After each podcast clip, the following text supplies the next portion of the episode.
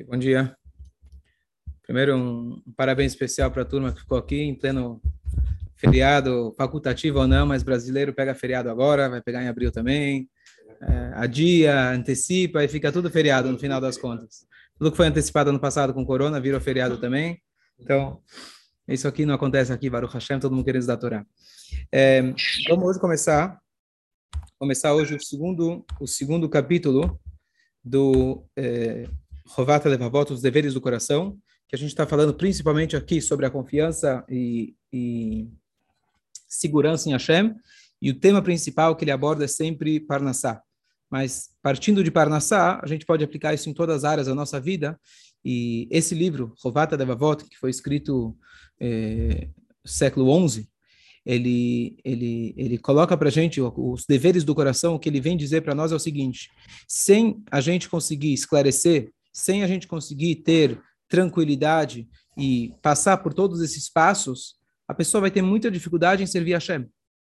Então ele está dando para a gente como se fosse uma introdução para a gente poder servir a Hashem. Como que a gente vai servir a Deus se a gente está preocupado? Como a gente vai servir a Deus se o dia inteiro a gente está com coisas na cabeça e não permitem a gente respirar? Então é muito difícil para a pessoa poder servir a Deus. Então esse livro ele vem esclarecer vários pontos chaves no nosso dia a dia, estão ligados aos nossos sentimentos e para a gente poder servir a Hashem com alegria e poder servir a Hashem como se deve.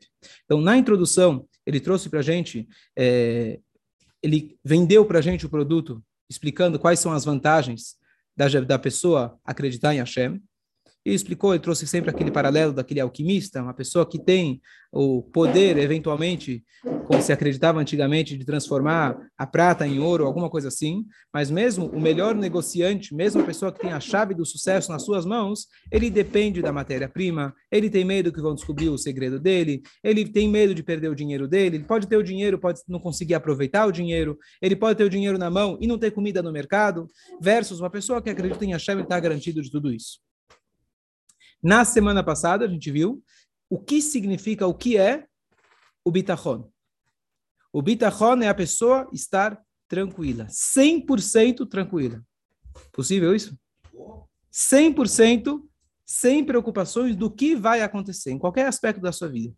Você não está preocupado com nada.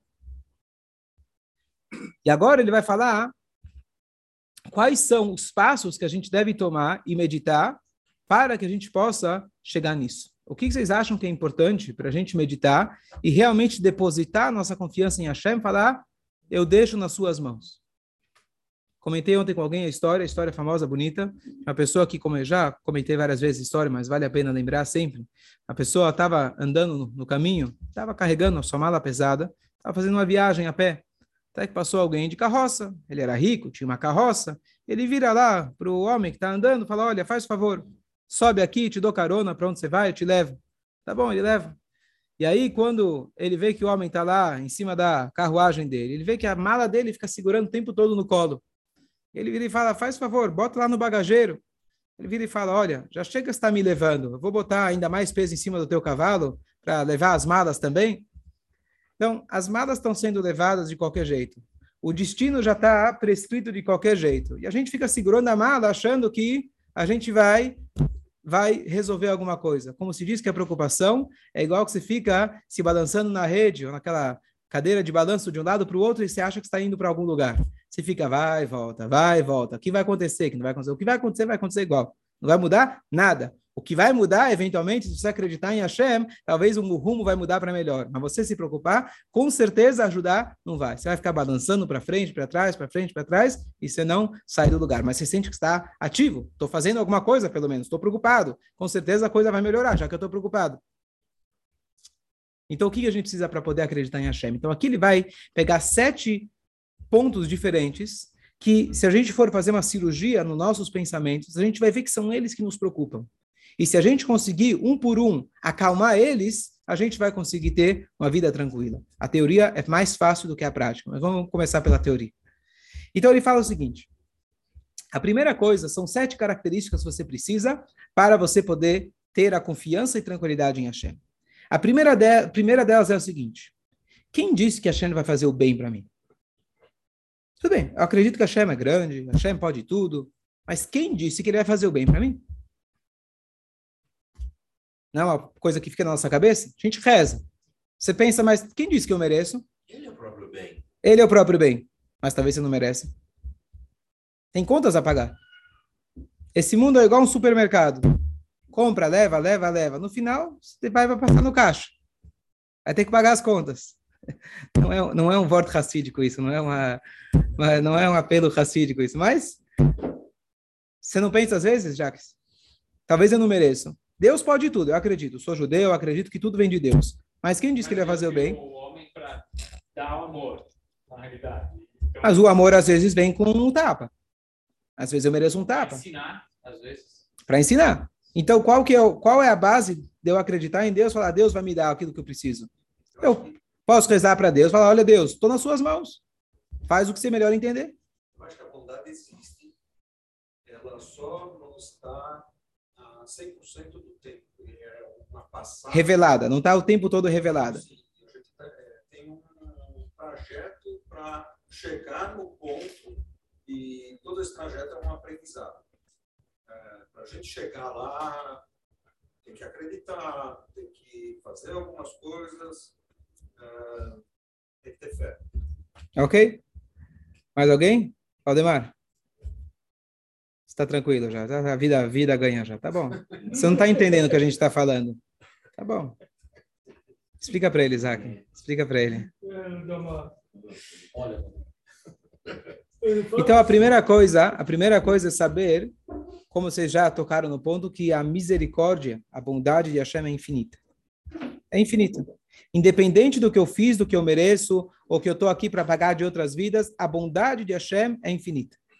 A primeira coisa, quando você vai, por exemplo, às vezes a gente busca estar seguro com meios materiais. Olha, se eu tiver um bom sócio, se eu for amigo de fulano de tal, opa, aí estou tranquilo. Mas quem disse que aquele amigo, na hora do vamos ver, ele vai te ajudar? A natureza é o contrário. Você ajuda uma pessoa e diz para a Torá, já prevê para a gente, você fica próximo do governo, eles, quando precisam de você, contam com você, e quando você precisa deles, você não pode contar com eles. Isso acontece, é a natureza humana. Você pode fazer o bem, mas você não pode esperar algum, algo em troca, que normalmente, se você faz esperando algo em troca, não dá certo. Quem pode ter o tipo de tranquilidade que a gente está falando? É um filho. Uma criança, normalmente, quando ela nasce num lar seguro, um lar saudável, ela normalmente não se preocupa com parnassá. Ela sabe que ela vai chegar em casa, vai ter o que comer.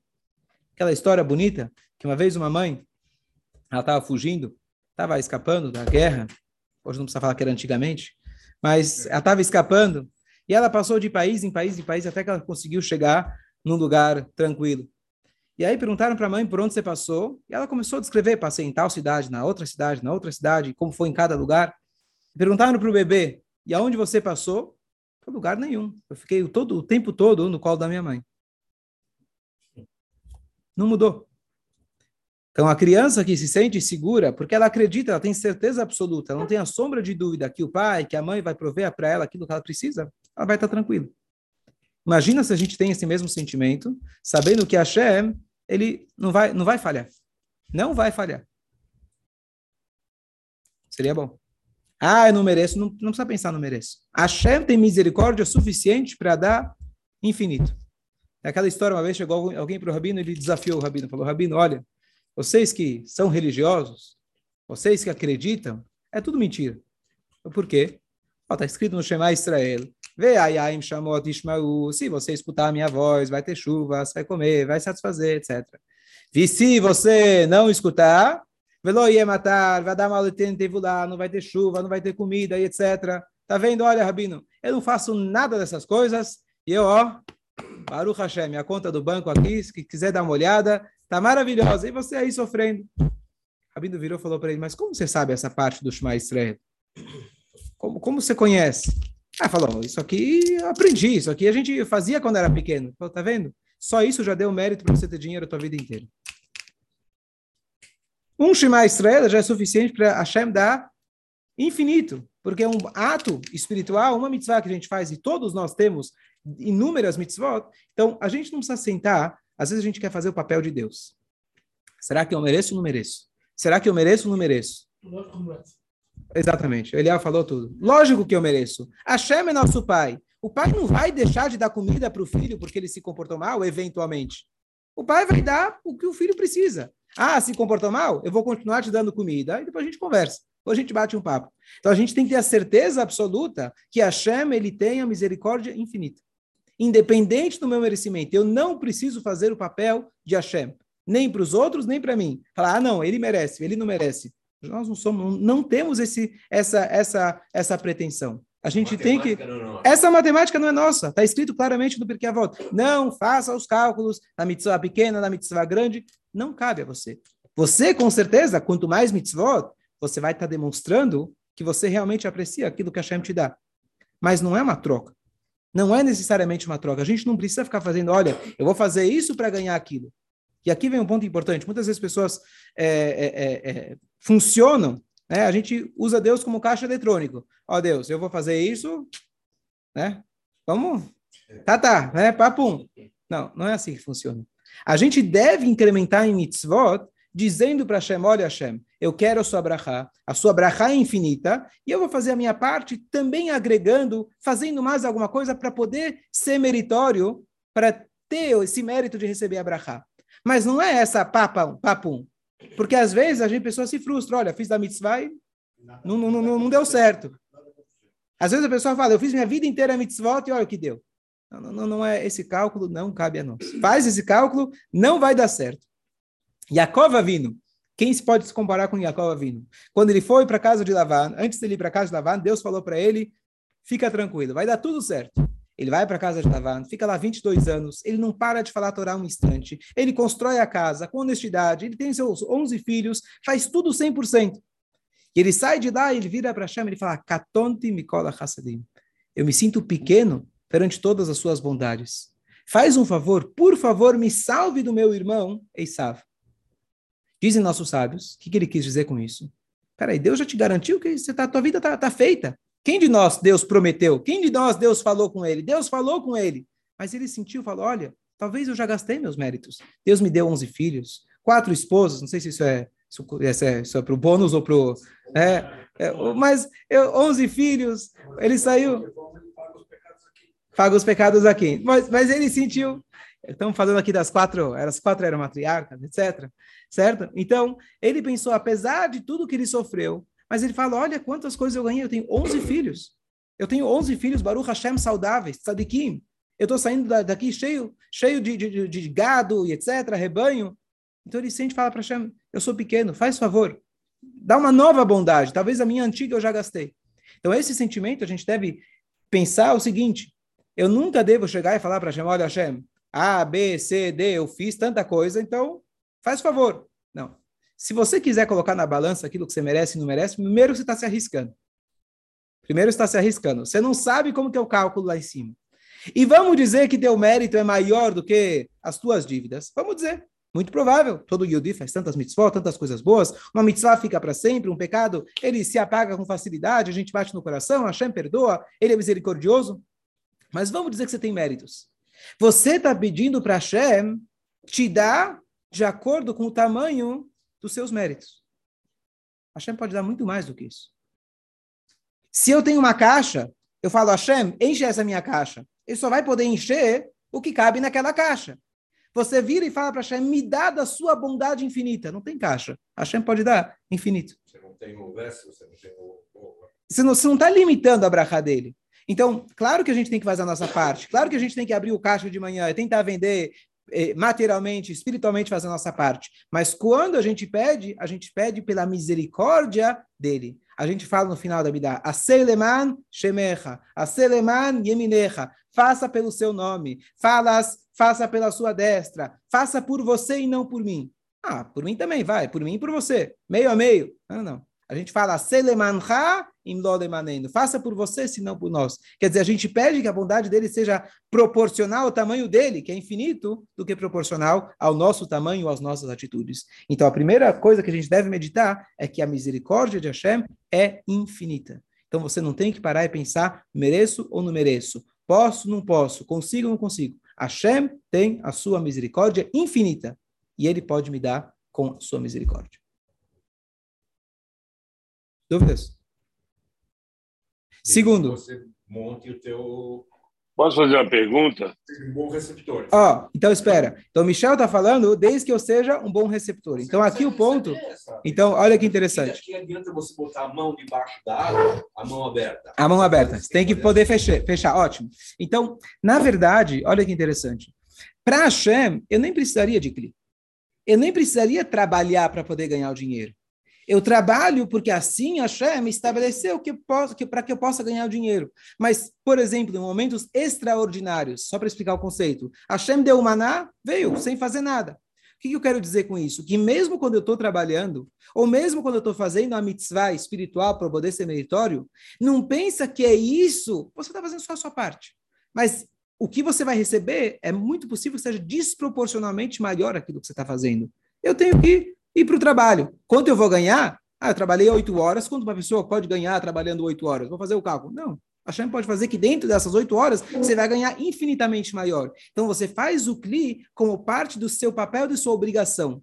Mas não que essencialmente a Shem precisa desse CLI para te dar abrahá. Ele te ordena fazer o CLI para você se aproximar dele, para você estar mais próximo dele, para você ter méritos. Mas a resposta ao troco dele pode ser desproporcionalmente maior ao teu merecimento.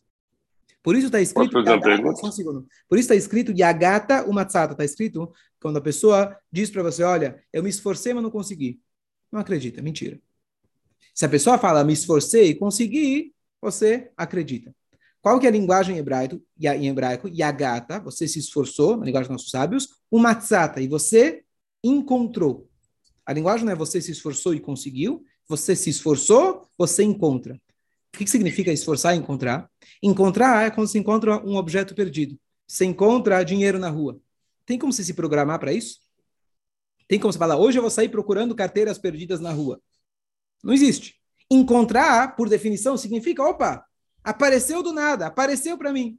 Quando a gente se esforça, não é que a gente consegue. Quando a gente se esforça, especialmente Torá, mitzvot, etc., o sucesso que a gente tem é algo que vem como se fosse uma coisa completamente inesperada, como aquele cara que encontrou o dinheiro na rua. Então, você faz o CLI, mas saiba que a Brachá vai ser desproporcionalmente maior do que a capacidade do teu CLI. Você faz o teu CLI porque assim Hashem estabeleceu. Vamos fazer a nossa parte. Mas a Brachá de Hashem, ela pode vir infinitamente maior. E é isso que a gente deve meditar. Eu vou fazer a minha parte, mas não é uma troca. Não é eu vou dar 10 e me dá 10. Se eu dar 1, você dá 10. Não. Eu vou fazer a minha parte porque assim Hashem quer, e ele vai com certeza, com a sua bondade infinita, ele vai dar muito mais.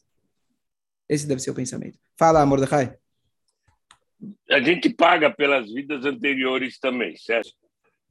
O Mordecai fez duas perguntas. A primeira que ele fez é: está escrito que às vezes a Shem ele guarda de geração por quatro gerações. Está escrito é, é, é, é para o filho, para o filho do filho, etc. Para quatro gerações a Shem guarda é, como se fosse uma, uma conta. E a bondade Hashem dá por 500 gerações. Mas diz para a gente, Urash, deixar isso bem claro. Quando que você tem que acertar a conta do teu pai, do teu avô, do teu bisavô? Quando você se mantém nas atitudes deles.